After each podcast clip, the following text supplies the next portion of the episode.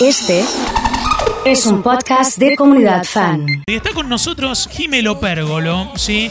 Ya en el estudio, ¿qué haces, Jime? ¿Cómo andás? Hola, Oso, ¿todo bien? ¿Todo tranquilo vos? Bien, por suerte. Eh, mucho calor en la calle, ¿no? Terrible. Irrespirable.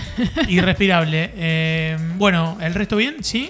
El resto bien. Venía con una queja yo eh, ¿Con qué, para che? plantear. ¿Qué pasó? Porque a mí, o sea, para mí acá hace falta un espejo, quiero decir. ¿En el estudio un espejo? Sí, en el estudio. Pues a mí me cambiaron las condiciones esenciales de contratación.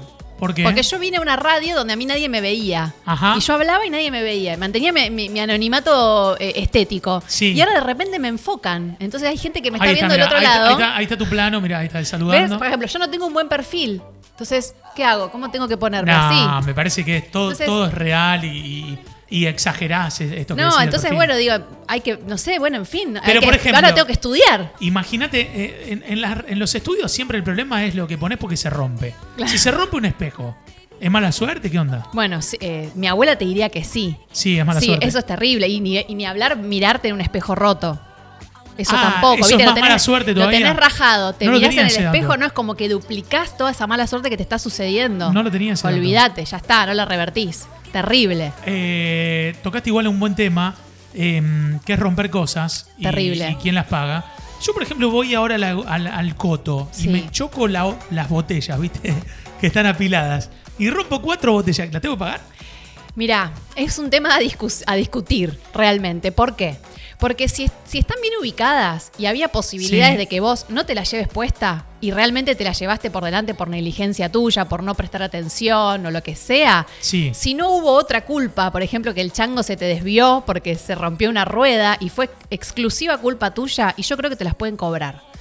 Ahora, si, por ejemplo, estaban mal puestas, estaban corridas, no sé, había mucha gente, vos intentaste pasar, lo que sea, bueno, podríamos ver alguna condición de, alguna condición de exhibición de culpa. ¿Recomendás eh, paciencia y esperar lo que te digan, ofrecer pagarla antes que te la quieran cobrar y a lo mejor dicen, no, mirá, no te preocupes? Claro, yo creo que sobre todo de la buena voluntad de decir, che, acá vas un enchastre, ayúdenme a limpiar esto, no sé. Disculpame, me traes el trapo que voy a, voy a Sí. limpiar porque, viste. Yo tengo, por ejemplo, una cuestión con el tema de las panaderías. ¿Por qué? Porque viste que en algunas panaderías vos te servís la factura.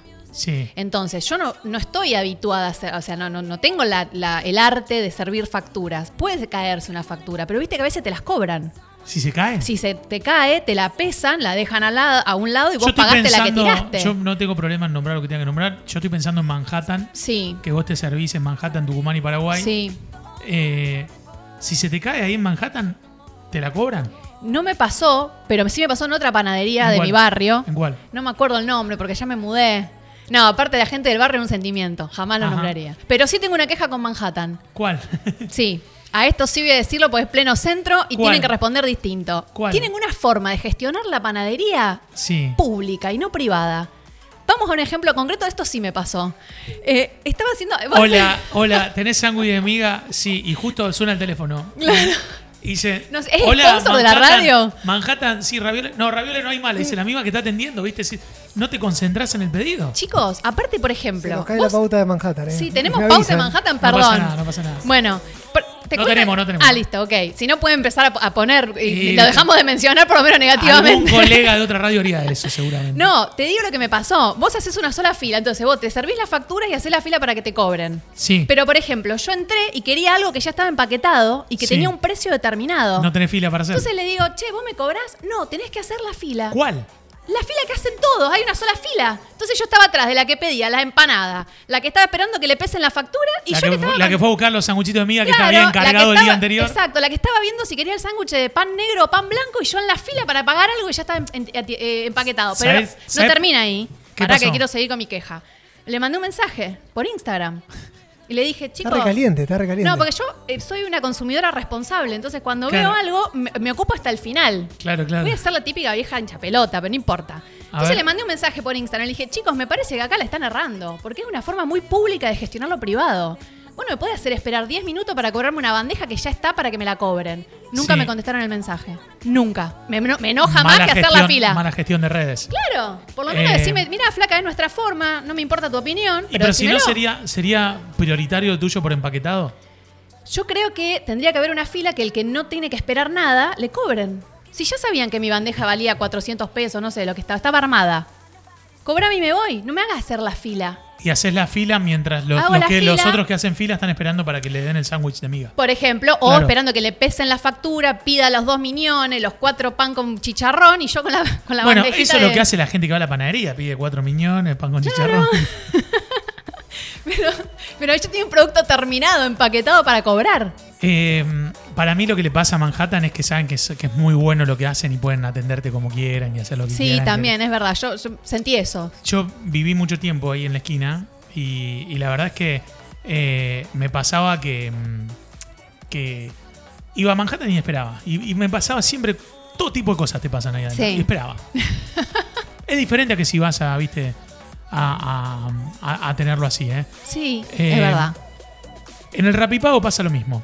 Dice, si vas con cambio justo al Rapipago, haces la cola igual. La banco, opino exactamente igual. Armaste la grieta acá. Ojo, chicos, este bueno canal en- de consultas y quejas me encanta. No se, peajes, no se acaba el mundo por esperar 10 minutos. También es real, también es real, pero bueno, cada uno mide su tiempo como quiere. Chicos, mi, mi tiempo vale un montón. Hola, ¿qué Yo tal? soy una Dice Sol, estoy con derecho. totalmente. Directamente, ¿eh? Pero ahora, ¿qué, qué, qué tema importante este que, que- que estamos tocando y que estamos hablando? Porque uno siempre como consumidor se siente incomprendido. Pero muy pocas veces hablamos de la incomprensión que siente el que está trabajando del otro lado. Sí, total. Y, y porque el que, está, el que está del otro lado dice, ¿y yo qué carajo hago con esto? Si a mí me dicen que haga esto. Por eso yo, por ejemplo, en el, en el ejemplo que di, no me la agarré con la chica que estaba atendiendo. No, no, ni hablar. Me salí, mandé un mensaje por Instagram. Un mensaje directo, obvio, no en el muro ni nada. Dije, che, me parece que esto no está bueno. No me contestaron. Ahí quedé, pagando. Me clavaron. No sé si ni, ni el visto creo que me clavaron. Entre los temas preparados para hoy, hemos eh, ideado, a partir de las consultas, eh, el tema de las herencias. Atentos con esto, porque a la vuelta de la pausa eh, vamos a hablar con Jime y vamos a examinar distintos modelos y distintas formas de cómo heredar. Bien, Están aquellos que dicen, justifico todo diciendo que es una herencia o un regalo. sí. También vamos a repasar esos, esos Vamos ejemplos. a ver. Condiciones aptas para heredar, porque tenés que cumplir ciertos requisitos Sí. para, para heredar, ¿no? Sí. Esto y mucho más a la vuelta de esta pausa. No te muevas, nosotros ya volvemos.